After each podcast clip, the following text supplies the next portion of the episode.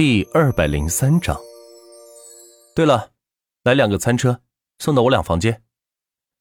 万钱给前台交代道，前台连忙点头称是。万钱带着青宁上了楼，交代：“你旁边那间是留守的，我在这间住，有什么事我会喊你们。”放心吧，钱哥，随叫随到。青宁乐呵呵的说道：“对于他，平常也就上网打打游戏，偶尔找朋友们蹦个迪，逛个夜店，打打台球啥的，也没啥业余爱好。”万茜点点头，进了自己的房间，如同自己第一天住的样子。这就是在酒店住的好处，有专门的人负责打扫卫生、添置东西，不用自己操心。想吃东西，随时可以叫来餐车。这才是住房的需求嘛。万茜冲了个澡，来到沙发上，美美的喝着汽水，打开电视，看着最近的新闻。据报道，国际茶叶商梦叶的东来茶叶基地被神秘富豪收购，今后的茶叶价格走向是高是低，让我们拭目以待。刚打开电视，就看到古镇频道的这则消息，没想到梦叶还找了记者报道了这件事情。恐怕是想跟自己撇清关系，免得那帮老外找他麻烦吧。毕竟货是他供的，钱是他赚的。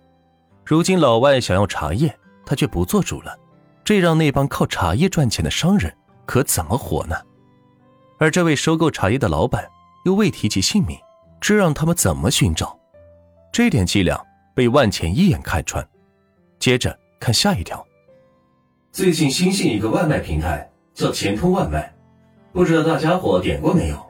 反正我们波导就天天用这个平台点外卖，听说不定时还有百分百免单的活动哦，大家感兴趣的可以试一试。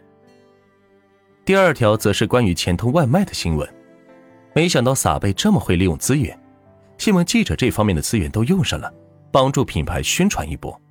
接下来就是怎样在全国进行外卖入驻推广了。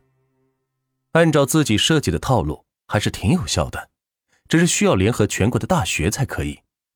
首先，大学生就是一个点外卖的主力人群，其次是这些白领上班人士，然后才是社会的群体。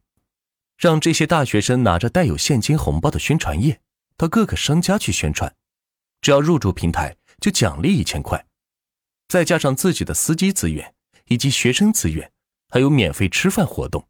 一定可以快速拉新的。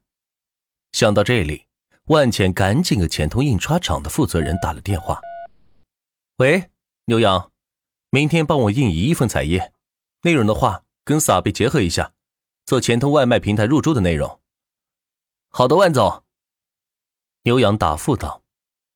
挂了电话，万钱给他转过去了一个亿，接着又给撒贝发信息道：“我让牛羊印了一亿份外卖彩页。”到时候扫码入驻平台的店面，每个奖励一千块钱。好的，万总，我这就在后台设定一下。撒贝答应道。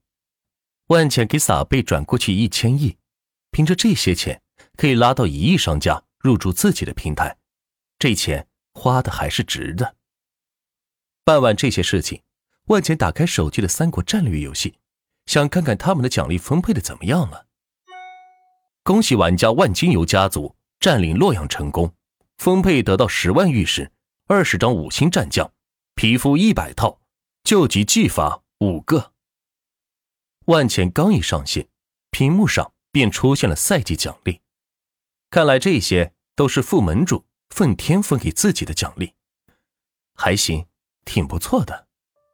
万钱对这些奖励丝毫不感冒，这些东西对平民玩家或许很有作用。甚至能够在第二赛季中有一个超出常人的发展速度，但是万钱却可以全时段无限发育，在他眼里，玉石就像空气一样，取之不尽，用之不竭，丝毫不担心自己的发育。经过第一赛季的比赛，很多服务器也合并到了一个区，让这些玩家在一个更宽广的舞台继续争抢天下。只有这样，游戏公司才更有钱赚。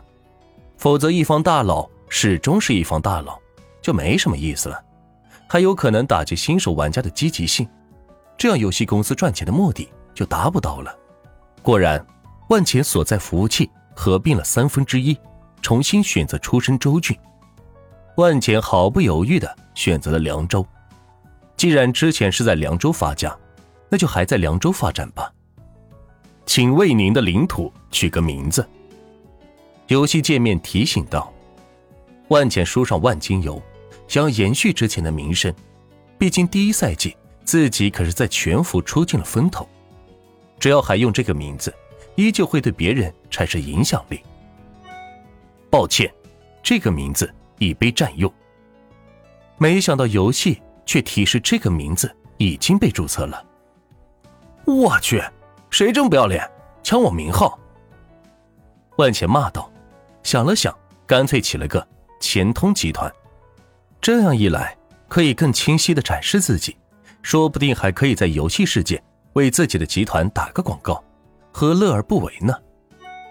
恭喜起名成功，主公，开始您的征讨之旅吧。游戏界面提醒道：“经过一遍基础教程，终于进入了游戏界面。”万钱看了看自己手头的资源。武将满卡，技法满卡，玉石四千万。再看看旁边，已经有不少城池发展到了四级，正在攻打三级土地，而自己的战将都是一级，上阵后只有两百个兵，还需要经历漫长的升级路径。没办法，这个过程即使有玉石，也只能一点一点的去打地升级，只不过。可以比别人节省些时间而已。万钱的发展思路是，先立于不败之地，于是花掉五万玉石，将主城升到八级，所有的守将功能、兵力功能、防御功能、烽火功能、城墙耐久度全部点满。看到这些设施全部完成，万茜松了一口气。这样一来，即使有人攻打自己，也不用怕了，至少目前是没人打得动的。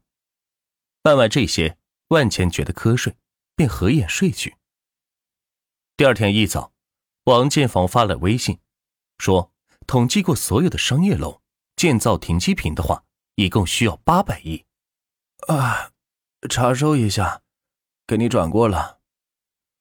万茜揉着惺忪睡眼说道，看了看客厅，放着一个餐车，应该是昨天趁自己洗澡时送进来的，也忘了吃了。此时，万茜的手机响了。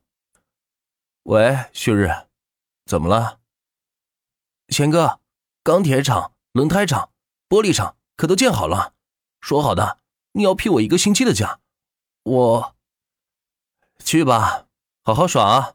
钱不够言一声，哥支持你。”万钱回应道：“对于旭日，他还是比较有感情的，帮了自己这么多忙，没少处理。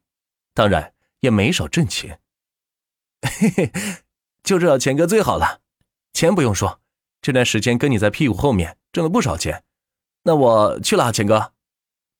说完，旭日猴急的挂了电话，看来早就想好要干什么了。哎，看来一周内若是想建个什么东西，只能找万大集团来帮忙了。万茜刚穿好衣服准备下楼，就听见敲门声，打开门一看。是刘守和青柠，只见青柠用牙签剔着牙，不屑的看着刘守。见门打开，自顾自的走了进来。在他眼里，自己才是万茜身边的红人，不然出差去外地，为什么带他而没带刘守呢？刘守自然老实巴交的，没什么意见。起得好早啊，你们！万茜看着他俩问道，然后来到餐车前，将餐盖打开。由于是高档餐厅，餐车用的都是保温设备。刚打开盖子，跟新鲜的一样。来吃点东西吧。万钱说着，拿出两只黄焦鲜嫩的螃蟹，是递了出去。金宁见状，赶紧是接了下来。留守则是慢了一拍，一个都没有抢到。他也不生气，接过万钱递来的猪蹄。